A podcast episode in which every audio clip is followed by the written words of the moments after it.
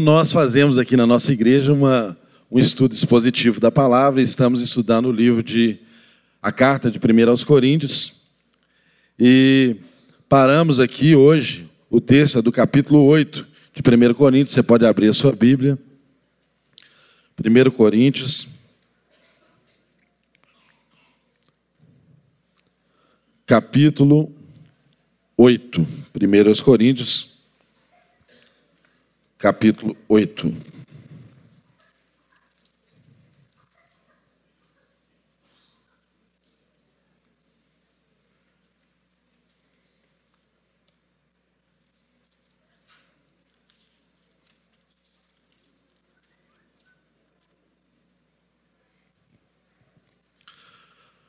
Bom, pessoal, nós vimos nos capítulos antecedentes aí uma sessão com várias respostas de Paulo aos irmãos da igreja de Coríntios que se aplicam a nós por princípios que diziam respeito ao casamento, a, a como que o solteiro devia se portar, a que se dedicar, não é? Falava a respeito dos escravos, como que eles deviam se comportar também, várias questões relativas aplicáveis, princípios aplicáveis à família.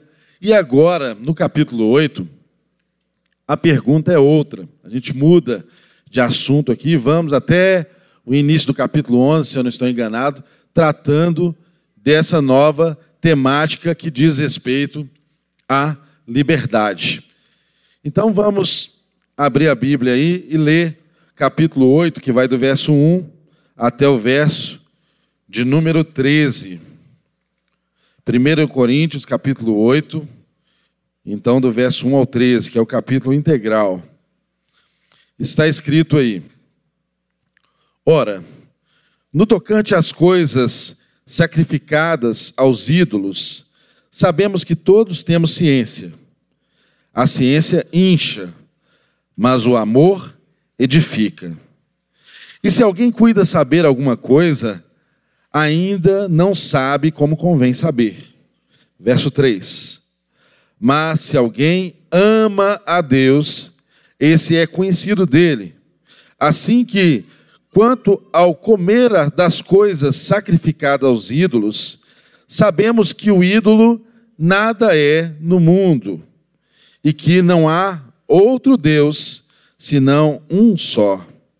Porque, ainda que haja também alguns que se chamem deuses, quer no céu, quer na terra, como há muitos outros deuses e muitos senhores, todavia, para nós, há um só Deus, o Pai, de quem é tudo e para quem nós vivemos, e um só Senhor, Jesus Cristo, pelo qual todas as coisas e nós pelo qual são todas as coisas, e nós por ele. Verso 7. Mas nem todos, nem em todos há conhecimento, porque alguns até agora comem no seu costume para com o ídolo coisas sacrificadas ao ídolo, e a sua consciência, sendo fraca, fica contaminada. Ora, o manjar não faz agradável, os manjar não nos faz agradáveis a Deus, porque se comemos, nada temos demais, e se não comemos, nada nos falta. Mas vede que essa liberdade não seja de alguma maneira escândalo para os fracos. Porque se alguém te vir a ti, que tens consciência, sendo sentado à mesa no templo dos ídolos, não será a consciência do que é fraco induzida a comer das coisas sacrificadas a ídolos? Verso 11. E pela tua consciência perecerá o irmão fraco pelo qual Cristo morreu. Ora, pecando assim contra os irmãos e ferindo a sua fraca consciência, pecais contra Cristo. Pelo que, se o manjar escandalizar a meu irmão, nunca mais comerei carne, para que meu irmão não se escandalize. Curva a sua cabeça no seu lugar. Deus, obrigado por essa palavra, Senhor. Ela é desafiadora, mas faz parte do propósito que nós colocamos diante de Ti e cremos que nasceu antes no Teu coração de estudarmos a sequência do texto, de modo que nós pedimos ao Teu Espírito Santo que traga a orientação necessária, que venha regar com conhecimento e amor cada palavra proferida, que haja nos nossos corações o desejo de ouvir a tua voz nesta manhã. E para isso, Deus, nós lhe pedimos que o Senhor tire qualquer impedimento que haja no nosso meio. Qualquer impedimento vindo da parte de quem ensina, de quem prega, como também da parte de quem ouve. No nome de Jesus e para a tua glória, Senhor, nos dê a graça de crescermos um pouquinho mais nessa manhã. Nos dê a graça, Deus, de compreendermos mais da tua palavra e amarmos um pouquinho mais o nosso irmão. Em nome de Jesus, traga clareza, lance luz, lance luz, porque o Senhor, Espírito Santo, é o nosso professor, o Senhor é o nosso pregador. Fale conosco, nos ensine nessa manhã conforme a tua vontade, em nome de Jesus. Amém.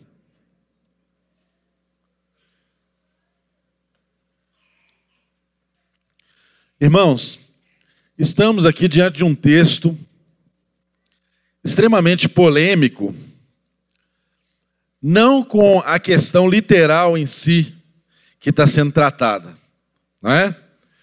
Porque nós não temos muitos problemas nos dias de hoje quanto à carne que a gente come, né? Não tem muito problema. Mas há um problema grave aqui quanto aos princípios que são tratados e as relações e as implicações sobre as decisões que eram tomadas a partir de uma forma de pensamento ou de outra. E a forma como isso repercutia na vida da igreja, a forma como isso repercutia na vida comum dos irmãos, a forma como isso repercutia na progressão, no avanço do evangelho ali em Corinto, como também até nós, até chegar a nós nos dias de hoje. Então a questão de fundo aqui se torna muito importante para todos nós. E com o coração assim cheio de amor, eu peço aos irmãos que tenham hoje, nessa manhã, de uma forma especial, uma paciência enorme comigo. Que tenham um coração predisposto, entendendo que o que falaremos aqui talvez possa de alguma forma ofender e causar um desconforto a maneiras que você pensa que foram enraizadas ao longo de muitos anos de vida. E eu não tenho a pretensão de promover essa mudança de uma vez por todas aqui a partir dessa manhã, mas eu tenho a plena convicção de que se o Espírito Santo de Deus nos guiar, nós podemos ser transformados. Então, de modo que eu digo, irmãos, digo aos irmãos com o coração aberto, cada palavra, cada texto aqui estudado, se aplica à minha vida, tal como, ou talvez de uma maneira maior ainda do que a sua. Então tenha misericórdia, primeiramente de mim, que fui sorteado aleatoriamente para pregar esse texto aqui. Né? Esse podia ter sido o Clério, mas Deus quis assim, né? Então vamos lá. Mas ele está aqui para me ajudar também. Bom, irmãos, antes de entrar aqui exatamente no texto que nós acabamos de ler, eu quero trazer à memória, à nossa memória, uma lembrança muito importante a partir do que está escrito em 1 João capítulo 2. Depois, se você quiser abrir, mas eu vou falar de uma forma mais rápida. Lá está escrito assim: aquele que ama o seu irmão permanece na luz e nele não há tropeço. Aquele que ama o seu irmão permanece na luz e nele não há tropeço ou escândalo. Ou escândalo. porque nós vamos tratar aqui acerca do conhecimento, mas vamos falar também acerca do amor. Então, guarde consigo aí esse versículo: aquele que ama o seu irmão, ele permanece na luz e nele não há tropeço ou escândalo. Bom, os irmãos se lembram que nós estudamos recentemente o livro de Lucas e no capítulo 4 de Lucas, Jesus, quando se revela como ungido de Deus, ele, ele faz remissão a uma profecia de Isaías e um texto famoso que todos nós conhecemos, Jesus proclamou ali como a sua vocação. Que texto que é esse? Você conhece. Aquele texto que ele chegou ali na sinagoga, abriu o texto e falou assim: Olha, o Espírito do Senhor está. Você conhece? O Espírito do Senhor está sobre mim, pelo que me ungiu, para cinco coisas básicas. Resumindo aqui: pregar as boas novas ou anunciar as boas novas, proclamar liberdade aos presos ou cativos, restaurar a vista aos cegos. Aí depois o texto diz de novo: pôr em liberdade os oprimidos. E depois diz assim: apregoar o ano aceitável, o ano da graça do Senhor. Por que estou fazendo lembrança desse texto, que é o, o tronco da missão de Jesus, e o que, que isso tem a ver com o que nós estamos estudando aqui essa manhã? Porque nós fomos chamados, segundo Romanos, a cumprir a mesma missão que ele. Se Jesus é vocacionado, né, nós temos uma convocação ou uma co-vocação. Nós somos vocacionados a fazer o mesmo que Jesus exerceu no seu ministério. Então, nós também somos chamados para essas mesmas coisas, que é pregar as boas novas, que é dar liberdade aos cativos, aos presos, restaurar a vista aos cegos, dar liberdade aos oprimidos, apregoar o ano aceitável do Senhor. Agora, qual que é a questão fundamental aqui nessa nossa convocação? Percebam que nesses cinco itens da vocação de Jesus, há dois aqui que de um modo especial tem implicação para nós aqui hoje, que nos chama a atenção, que ele trata da liberdade duas vezes. Primeiro, ele fala da liberdade, proclamar liberdade aos presos, aos cativos. Aí ele fala dar vista aos cegos, e depois ele volta de novo, falando em dar liberdade aos oprimidos. Irmãos, quando a obra de Jesus na cruz se tornou cabal, cumprida, o escrito de condenação que estava sobre nós, ele foi rasgado a sentença penal condenatória que já pendia sobre nós, né? Esses dias no Brasil inteiro fala-se muito de condenação, de prisão, de cumprimento de pena, não é mesmo? Nós já estávamos condenados. Mas a obra de Jesus redentor ali na cruz do Calvário, ele nos justificou. Ele pagou o preço da condenação que pendia sobre nós. Ele, isso equivale a dizer que ele abriu as portas da cadeia, das cadeias. Ele arrebentou aquilo que nos prendia, que nos prendia. Ele nos colocou em liberdade. A obra da cruz foi suficiente para fazer isso. Foi cabal, foi completa. Isso já nos alcançou. Porém, por que, que o texto também fala que foi necessário, logo em seguida, depois de dar vista aos cegos, ele fala de libertação dos oprimidos? Porque acontece às vezes de Deus nos colocar em liberdade mas na nossa mente nós continuamos a ser escravos.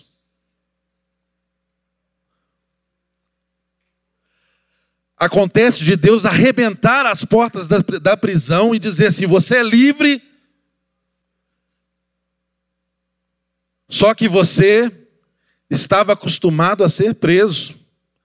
Você pensava como preso, você agia como preso. Talvez você era filho de preso, neto de preso. Então você pensa como preso. Você não se tornaria livre apenas com as cadeias sendo abertas. E a opressão é essa prisão interna que nós precisamos ser libertados, que nós precisamos ser livres. Muitas vezes acontece de nós não conseguirmos nos apropriar e sair dessa condição. Nós temos uma liberdade proclamada, mas não conseguimos alcançar a plenitude dessa liberdade. Porque ainda estamos presos em opressões. Ainda estamos presos em opressões. E isso, nós vamos nos livrar disso a partir de um processo. Não é apenas aquele ato declaratório que nos justificou em si que completa esse processo. E é por isso que nós estamos aqui, estamos sendo santificados, estamos sendo transformados dia após dia, estamos sendo libertos dessa opressão. E é tão interessante a gente observar aqui que não adianta a gente ser liberto por fora e continuar prisioneiro por dentro. Não adianta as portas estarem abertas e a gente continuar sendo escravo na mente, oprimido no entendimento, dominado por uma sabedoria terrena, carnal, baseada apenas nos nossos desejos, fazendo do nosso estômago o nosso Deus, apesar da obra de Cristo na cruz. Nós precisamos ser livres disso, dessa maneira egoísta de viver, dessa maneira de achar que o mundo gira em torno de nós. Isso nos oprime. Agora, é tão interessante a gente ver que nesse texto, o que, que está entre essas duas liberdades. A primeira liberdade declarada ao cativo e a segunda liberdade declarada aos oprimidos. Está entre as duas liberdades o cego. E é exatamente à medida que Deus cura a nossa cegueira espiritual, é que nós conseguimos progressivamente alcançarmos essa libertação dessa opressão, de opressões que condicionam o nosso modo de viver e nos faz muitas vezes ficar presos a coisas que nós não deveríamos estar presos. Preste bem atenção nisso, porque em alguma medida todos nós temos alguma medida de cegueira. É verdade que alguns são mais maduros do que outros, mas em algum aspecto, Deus todos os dias está curando as nossas cegueiras. Nós temos que estar atento a isso, porque esse é um mal que nos impede de tomar posse da plenitude, da liberdade para a qual Deus nos criou. De modo que, se nós não abrirmos o nosso coração para que essa cegueira vá embora, para que a gente seja instruído, para que a gente seja ensinado, nós vamos continuar oprimidos por questões que são menores diante das coisas que elas nos impedem de viver. Isso é muito sério, isso é muito grave. Porque o projeto de Deus não é que você se converta, seja convertido e fique a vida inteira no jardim da infância.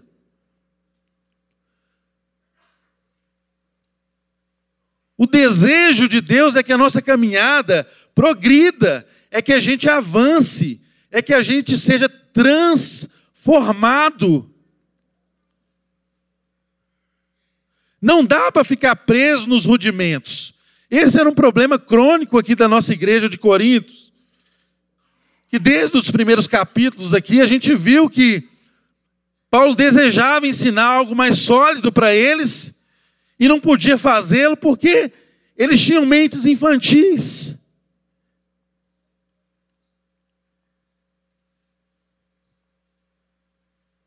E as fortalezas de suas mentes os impedia de compreender o evangelho como um todo, a verdade. E experimentar níveis mais profundos de libertação. E você pode estar pensando aí, bom, o que, que isso tem a ver com o texto? Tem tudo a ver com o texto, porque o texto que nós lemos fala de como lidar com a liberdade cristã. O texto que nós lemos está falando exatamente do que, que nós vamos fazer com essa liberdade que a gente já tem, mas que a gente não consegue se apropriar. Parece, ou melhor dizendo, fica muito claro que estamos num estágio entre as liberdades um estágio de cegueira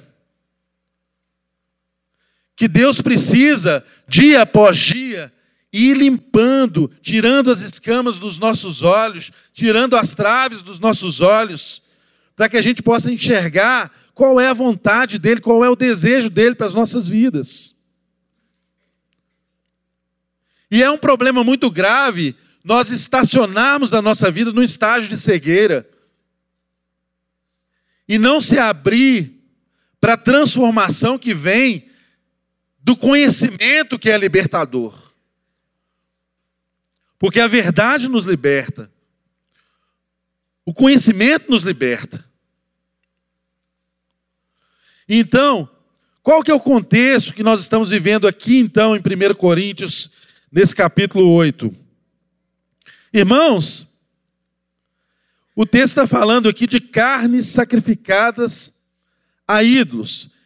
E surgem questões aqui, olha, Devo comer esse tipo de carne? Não como? Frequento os lugares onde fazem esses sacrifícios ou não? Como é que eu devo me portar diante de tais situações? A gente sabe, nós já estudamos aqui, que aquela sociedade era formada por pessoas muito diversas. E nós sabemos também que ali havia culto a várias entidades a vários deuses.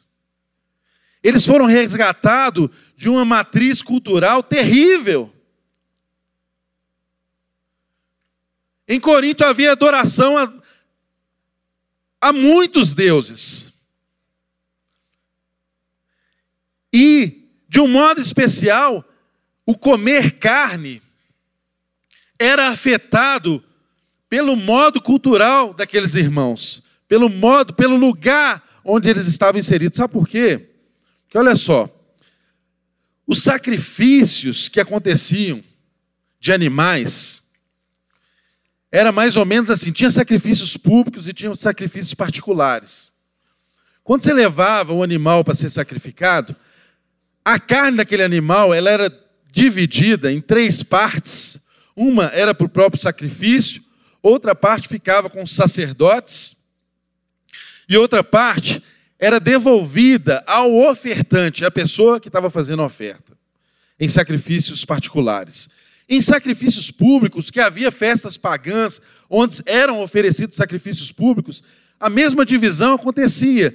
Parte era para o sacrifício, parte era para os sacerdotes, e a outra parte eram entregues aos magistrados e às autoridades. Irmão, sabe o que acontecia? Essa parte da carne que era entregue para o ofertante ou para os magistrados e autoridades, eles usavam essa carne para fazer festas, para fazer celebrações, para fazer churrascada. E eles usavam essa carne também, que às vezes era muito mais do que para um, um bom churrasco, eles colocavam essas carnes no mercado. Você ia no açougue, era comum ter no açougue carne sacrificada a ídolos. Você ia numa festa de casamento de um parente seu, no contexto dessa cultura, o churrascão lá tinha carne e a carne era, podia ser, não digo era, mas podia ser uma carne sacrificada a ídolos. E preste bem atenção. Que tipo de animal que era levado para ser sacrificado? Os melhores. Sem defeito, sem mácula. Quando era colocado no açougue para venda, costumava até ter um preço, por causa da, da oferta, costumava ter um preço melhor e ser a melhor carne, de modo que culturalmente falando, irmãos, equivale mais ou menos a esse exemplo que eu vou dar aqui. Saibam vocês que nós temos um exímio churrasqueiro aqui, que é o Henrique. Desculpe, viu, Henrique, mas é verdade. Eu sou testemunha disso. O Henrique faz um churrasco maravilhoso. Gente, o Henrique, se ele fosse num contexto cultural daquele, até um açougue, ele ia falar assim: açougueiro, por favor, pegue aquela picanha e daquela sacrificada aos ídolos, por favor, entendeu? Ele ia falar isso do mesmo jeito que a gente fala assim: olha, eu quero aquela picanha com aquela capinha de gordura, massinha, da boa. Ele ia falar isso, gente, naquele contexto cultural. Porque a carne, a carne sacrificada aos ídolos era, era da melhor qualidade que tinha. Era a melhor picanha. Era melhor para fazer o churrasco. Se você queria fazer uma boa festa e agradar os seus convidados, qual carne que você ia comprar? E era mais barata ainda. Como um bom mineiro, você ainda já tinha duas boas razões para comprar essa carne. Era a melhor, a mais apetitosa, a mais gostosa e era também a mais barata. Ora, como é que num contexto desse, em que você convive num meio culturalmente estabelecido, que as pessoas tinham isso como prática comum, corriqueira, como é que você ia, viver? Como é que você ia comer carne? Como é que você ia celebrar com as pessoas? Você ia deixar de ir às festas de casamento? Você ia deixar de comer carne? Como é que você ia se comportar? Esse era o problema que os irmãos estavam começando a enfrentar e a discutir ali entre eles. Então, havia aqueles que eram chamados de os fortes, que eram aqueles que tinham a consciência de que o ídolo, o que, que era o ídolo? Nada. Se o ídolo nada é, a carne sacrificada ao ídolo não me faz mal nenhum, eu posso comer sem problema nenhum bacana, aquela, é aquela picanha mesmo, não tem problema. Eu detono, vem, se vier a mim, de maneira alguma lançarei fora. Eu não estou falando de mim, não, gente. Tô, entendo o contexto. Esse era o contexto. Esse era o contexto.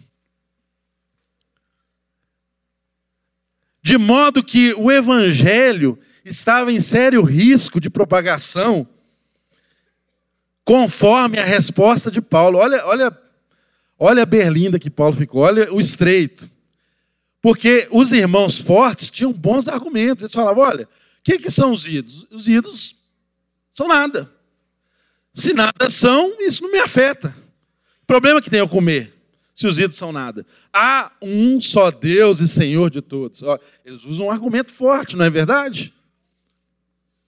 Agora, Provavelmente esses eram os que podiam comprar carne, tá bom? E os que podiam comprar carne boa e cara, porque carne não era algo acessível a todos. Provavelmente esses eram os irmãos mais ricos, que tinham esse forte argumento. Agora, havia os irmãos chamados aqui no contexto de fracos. O que, que os irmãos fracos pensavam? Eles eram muito influenciados, provavelmente, pela concepção Talvez eles eram os de Pedro, muito ligados ao judaísmo. E esses irmãos falavam assim: olha, se a gente está num contexto cultural que a gente já sabe que as pessoas fazem festas pagãs, com sacrifícios a deuses falsos, e essas oferendas vão para o mercado, vai para as casas deles, são oferecidos banquetes nesse contexto. Olha, se eu sei disso, Eu não posso me contaminar com isso. Mas como que eu faço para não ter risco nenhum nesse contexto cultural de me contaminar com isso? Não como carne. Aí os fracos falavam assim: não coma carne. Não coma carne.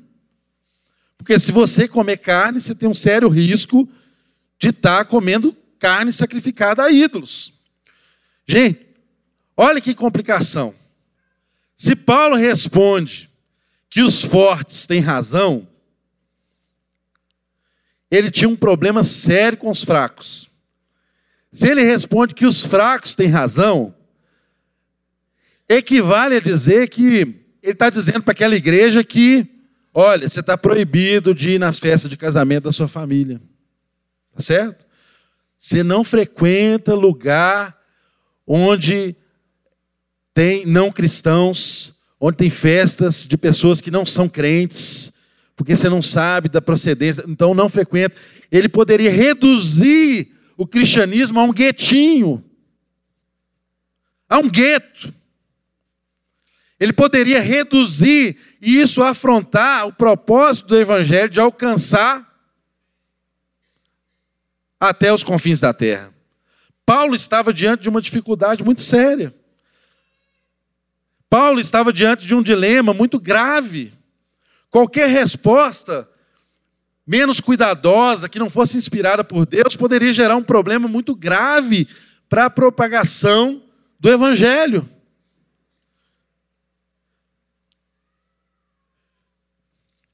E o que que Paulo começa a tratar aqui que tem a ver conosco? Ele começa a tratar a questão por base de princípios. Não se perdendo ao elementar alimento, colocando as coisas no seu devido lugar. Olha o que ele diz no texto, ora, no tocante às coisas sacrificadas aos ídolos, verso 1, sabemos que todos temos ciência, a ciência incha, ensoberbece, mas o amor edifica.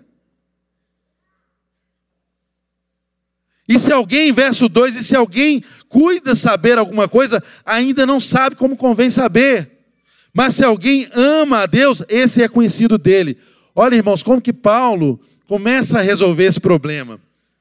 Ele diz assim: olha, o problema de vocês é que vocês amam mais o conhecimento do que as pessoas. O problema de vocês é que vocês acham que por muito conhecer, vocês são donos da verdade. Irmãos, preste bem atenção. Nós aqui na nossa igreja nos esforçamos muito para que você conheça a Bíblia. Nós temos a academia da Bíblia, nós temos os GCs que destrincham o que nós pregamos aqui nos cultos aos domingos, de uma forma prática, aplicável. Nós conversamos sobre toda a mensagem que é trazida. Nós desejamos que você conheça Deus, e Deus é conhecido através das Escrituras, mas preste bem atenção. O fato de você saber interpretar as Escrituras, o fato de você conhecer versículos bíblicos, o fato de você conhecer linhas teológicas, o fato de você ser um exímio teólogo, não quer dizer que você seja um cristão maduro. Me entenda. Porque para Deus não basta conhecermos, para Deus, o conhecimento tem que ser regado de amor. Porque o que o texto nos ensina aqui, de uma forma muito clara, ele diz assim: olha, quanto às coisas tocantes, sacrificadas a ídolos, sabemos, todos temos. Ou seja, isso já era de conhecimento, eles conheciam. Mas ele frisa o quê? A ciência incha, ensoberbece. Conhecimento sem amor, gente, só gera soberba, só gera arrogância só gera intolerância, só gera separação, só gera incompreensão. Conhecimento sem amor é destrutivo. As maiores heresias nascem da Bíblia.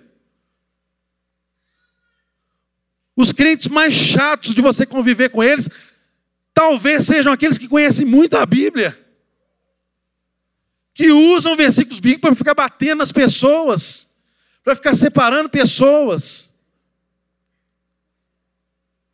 Não tem sentido conhecer a palavra de Deus e não ser conhecido de Deus. É isso que Paulo está dizendo para eles. O que Paulo está centralizando na vida dos irmãos e centraliza na nossa vida é o fato de que o conhecimento puro e simples nos ensoberbece. E a soberba precede a ruína. É o primeiro passo para a ruína.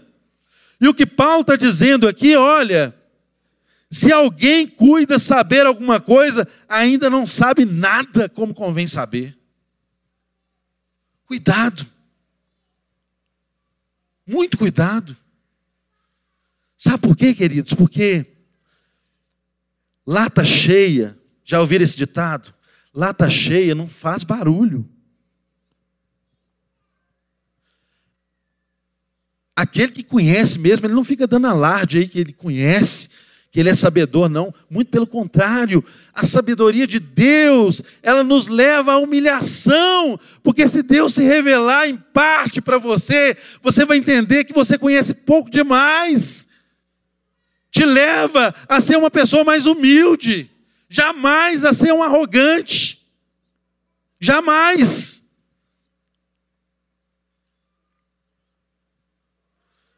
A sabedoria de Deus não nos ensoberbece.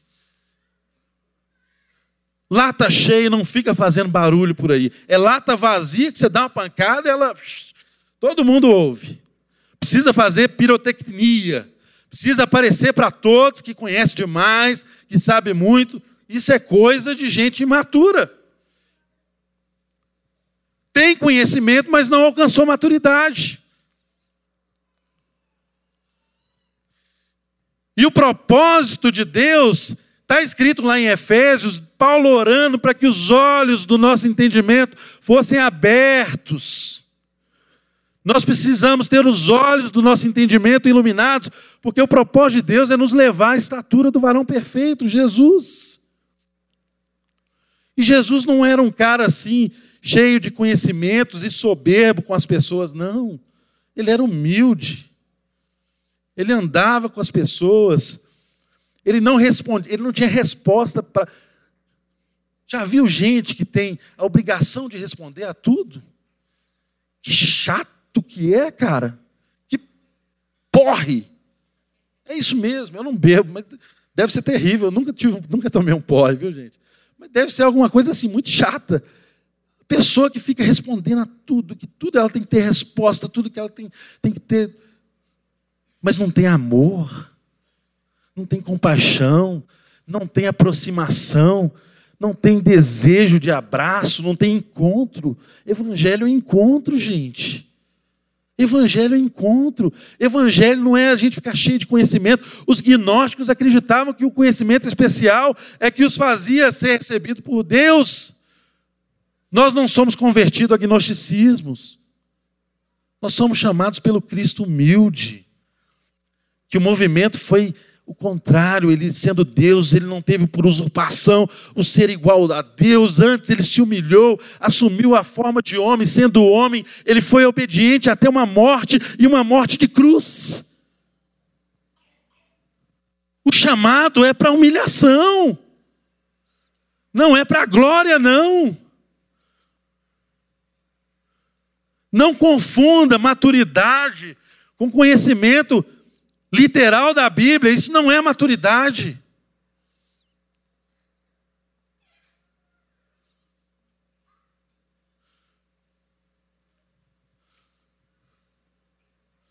Já perceberam um músico, né? É muito comum isso. Um músico chega, quando ele quer mostrar que ele sabe muito, né? Ele, chega, ele explora todas as notas, faz aquela. Aí todo mundo olha, oh, e tal. Aí quando você pega um músico muito experiente, né? O cara já sabe o que sabe mesmo, ele chega com humildade, pega o seu instrumento ali, toca apenas as notas que tem que ser tocadas, mas muito bem tocadas, né? E talvez você perguntar para aquele músico experiente, olha, o outro cara ali, ó, sabe muito mais que você, ele tocou todas aquelas notas. O experiente pode virar para você e falar assim: não, é porque ele está procurando as notas, eu já encontrei.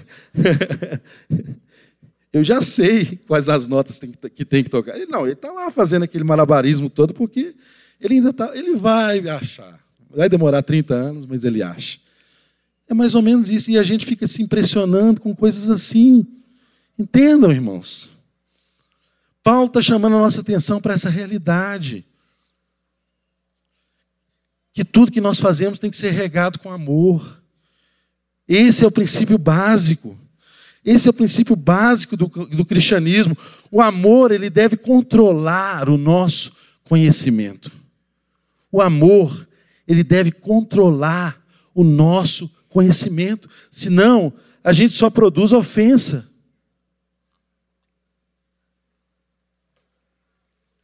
Senão, a gente só golpeia o irmão.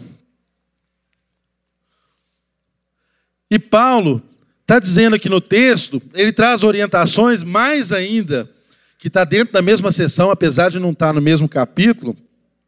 Lá no capítulo 10, ele esclarece, a partir do verso 20, ele esclarece. Olha, como é que nós vamos resolver isso? É o seguinte: você vai a uma festa, a um culto, a um Deus pagão, você está vendo que algo está sendo sacrificado para ele, você não vai comer daquilo, porque isso vai afetar a consciência do mais fraco. Não é porque o ídolo não é nada, não é porque aquilo não tem poder sobre você, é porque vai afetar a consciência do mais fraco. E o chamado para a igreja, gente, não é de chegar primeiro, a gente tem que chegar junto.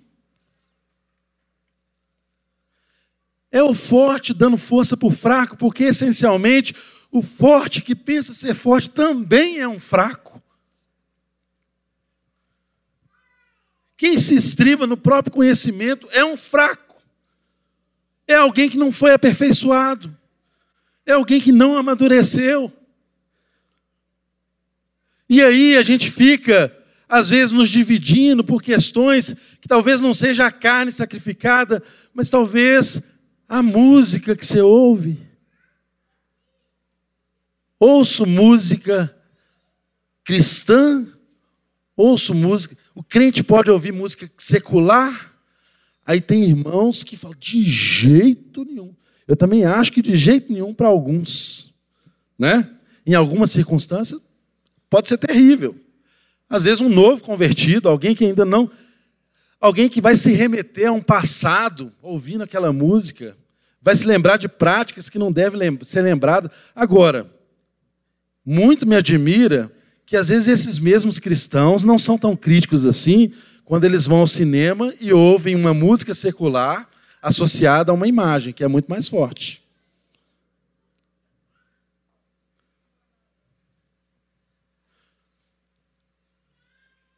Eu não estou dizendo se é certo ou errado você ouvir ou não ouvir.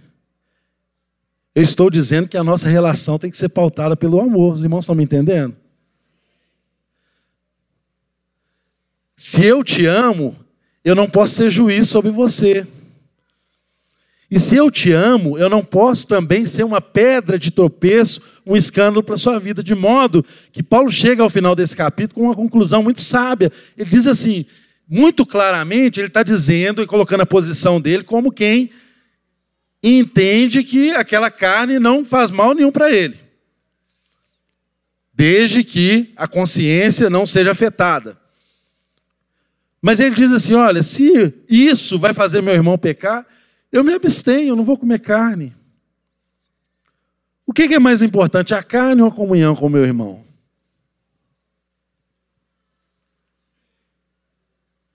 E invariavelmente nós não fazemos essa pergunta, nós não nos questionamos assim. Sabe por quê? Porque no fundo, no fundo, o que nós queremos fazer é o nosso desejo. Às vezes você pode comer carne, você é dos fortes, porque você quer comer carne, você gosta. Aí você encontra argumentos para fazer aquilo que você gosta.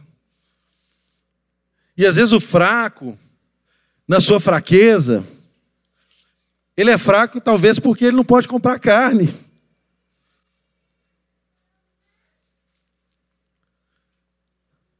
Não chegou a ele o conhecimento, não chegou a ele a maturidade. Então, quem se julga forte tem que ser tolerante para produzir a maturidade naquele que não tem o conhecimento. A gente pode aplicar isso a várias coisas, irmãos, porque tem situações que na Bíblia é muito claro o que é e o que não é. Agora, há outras situações que não tem uma resposta clara. A gente vai ficar dando respostas para as pessoas que Deus não deu? A gente vai ficar limitando as pessoas naquilo que Deus não limitou? As instruções de Paulo são muito claras, e uma delas é que você não deve pecar contra a consciência.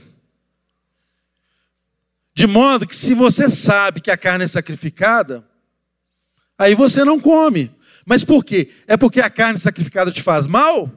Não, não é porque ela te faz mal. É porque você vai afetar a consciência do mais fraco se você comer.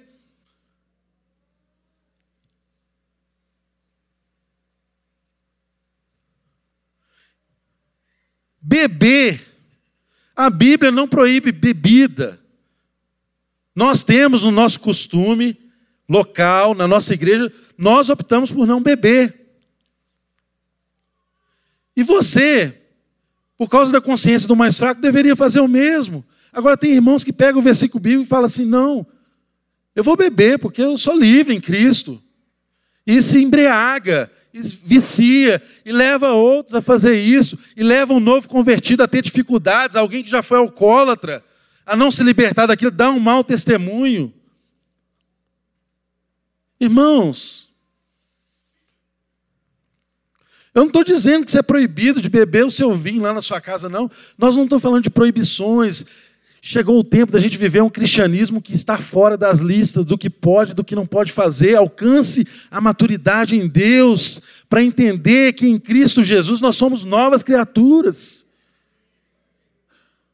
Mas aquilo que vai tolher o seu irmão, aquilo que vai corromper a consciência do mais fraco, seja livre o suficiente para se abster também. Essa que é a questão de fundo.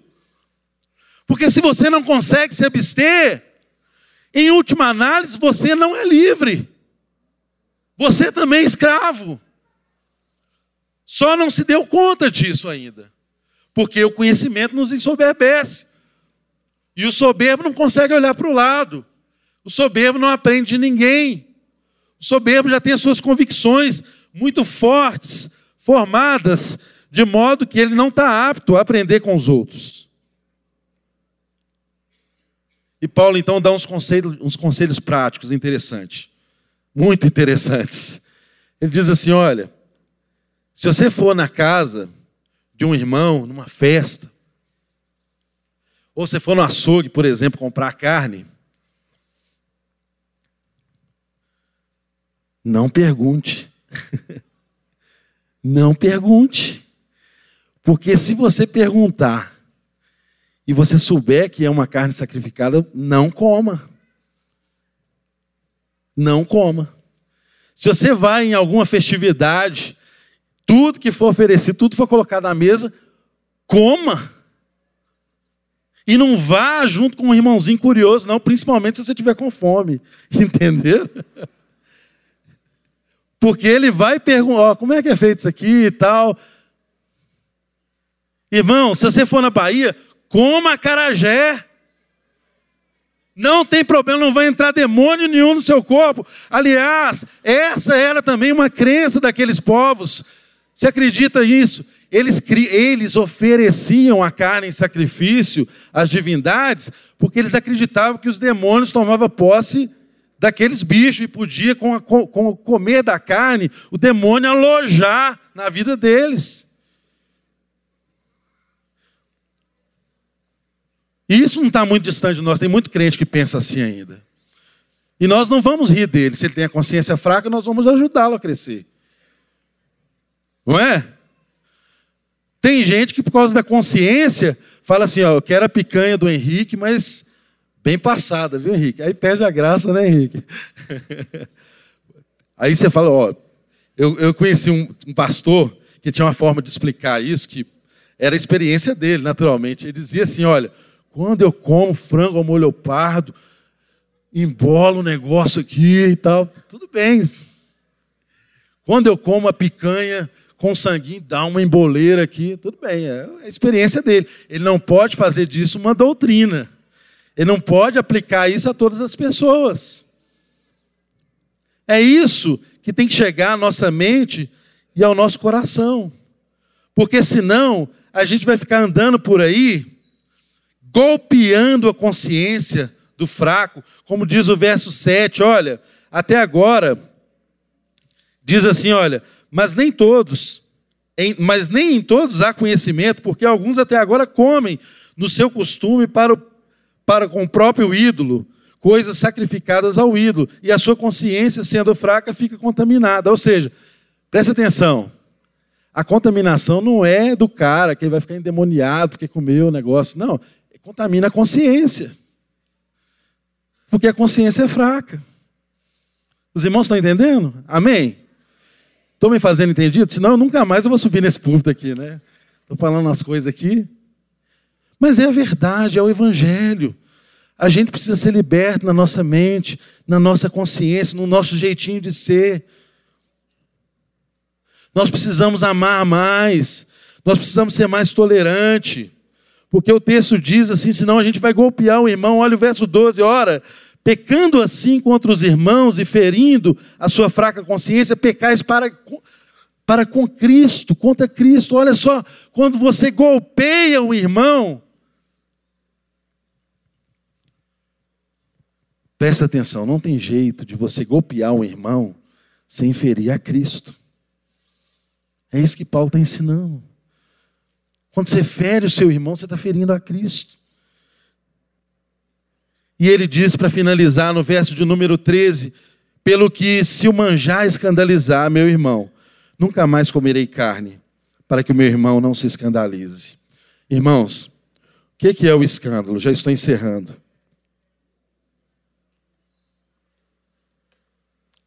Paulo está dizendo que o que ele come é menos importante do que a vida do irmão dele. Paulo está dizendo que ele é capaz de se abster de comer algo que ele poderia comer para não provocar escândalo na vida do irmão. Porque o escândalo, ele é uma pedra de tropeço. E a pedra de tropeço tira a pessoa do caminho. Ou a pedra de tropeço obstrui o caminho de alguém. E lá no Evangelho, não me recordo exatamente do versículo agora, que diz assim: não, não explica com clareza o que acontece com alguém que faz alguém tropeçar, mas diz assim: olha, é melhor que você tivesse uma pedra de moinho, que é uma pedra pesada, amarrada no seu pescoço e você ser lançado no mar. Então, ele não fala o que vai acontecer, mas ele fala o que é melhor. Dá para você ter uma ideia? Como é sério a gente fazer as pessoas desviarem? Dá para você ter uma ideia de como é sério a gente ser pedra de tropeço, a gente ser motivo de escândalo na vida do irmão? Dá para você entender como é importante o amor ser o princípio maior na nossa ética cristã e não sermos guiados apenas pelo conhecimento? Amém? Então se coloque de pé no seu lugar, vamos orar.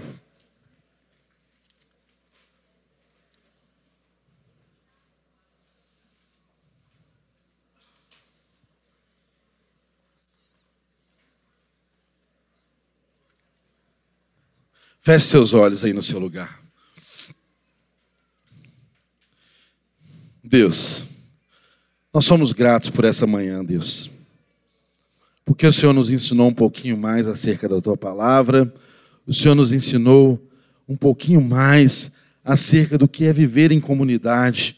O Senhor instruiu aos nossos corações nessa manhã. Nós pedimos a Ti, Deus, jamais Jamais nos permita, Deus, usar da nossa liberdade para dar ocasião ao escândalo, Senhor. Em nome de Jesus, alcance as mentes, os corações de cada irmão que está aqui, Senhor, para que o nosso conhecimento não seja usado contra o nosso irmão mais fraco. E não nos deixe, Deus, ensoberbecermos naquilo que conhecemos, achando que já sabemos tudo, que somos o dono da verdade, Senhor. Mas que o Teu Espírito seja a verdade que nos guia, Senhor. Oh Deus, nos ajude, nos ajude, Deus, para que a nossa atitude para com o nosso irmão, Senhor, seja como se fosse para com Cristo. Nos ajude, Deus, a lembrar que quando nós ofendemos o nosso irmão, estamos ofendendo a Ti. Nos ajude, Deus, a não fazer mais essa separação entre pessoas por suas consciências, por suas debilidades, por seus estágios de maturidade ou imaturidade, Senhor. Oh Deus, nos livra de ser escândalo, Senhor. Nos livra, Deus, de ser escândalo, mas nos dê a graça de sermos pessoas felizes, cheias do Espírito de Deus, que exalam o bom perfume de Cristo e que fazem tudo para Ti.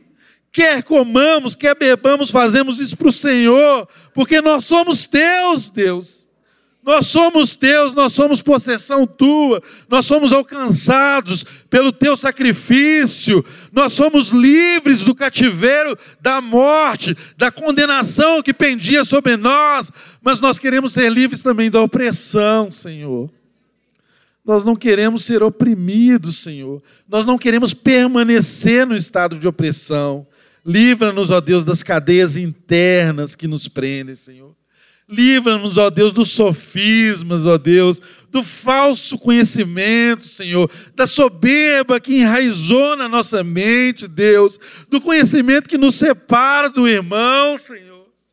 Nos livra, Deus, e nos dê a graça, Senhor, da gente crescer como comunidade, exalando o Evangelho, Senhor, vivendo uma vida bonita, Deus, cheia da tua presença, celebrando onde se deve celebrar, Deus, rindo com aqueles que riem, Senhor, participando das festividades das nossas famílias, Deus, e participar de todas as coisas que não ofendem a nossa fé, Senhor.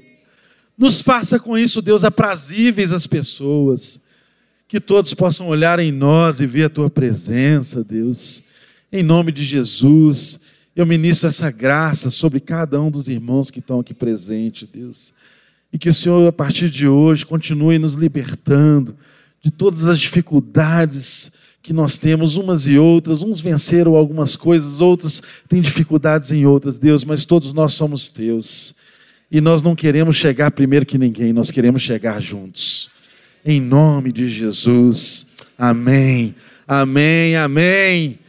Vá debaixo da graça, que Deus te abençoe e continue me amando, em nome de Jesus.